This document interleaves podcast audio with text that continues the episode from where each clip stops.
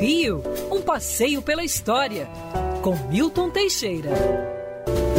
Amigo ouvinte, dia 1 de fevereiro de 1952 era inaugurada a base aérea do Galeão. Acredite se quiser, até esta data o Rio de Janeiro não tinha um aeroporto decente. Nos anos 20 e 30, era comum voarem da Europa para cá os hidroaviões, que pousavam na Baía da Guanabara.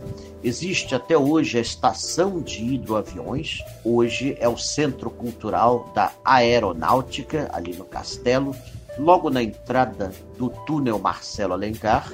Ou então o Zeppelin, que aterrissava em Santa Cruz e ia para um galpão que ainda hoje está de pé. Mas nós não tínhamos aqui um aeroporto decente. Nos anos 40 surgiu o Aeroporto Santos Dumont, começa a funcionar regularmente, recebendo voos da Europa depois de 1947. Mas era um aeroporto pequeno, sem grande capacidade. Precisávamos de um aeroporto moderno. A base aérea do Galeão supriu essa necessidade. À época, a Ilha do Governador era relativamente vazia e foi feito então um prédio que parecia mais uma casa do que um aeroporto. Lembro-me dele com as suas varandas em arco e as flores colocadas em todo canto.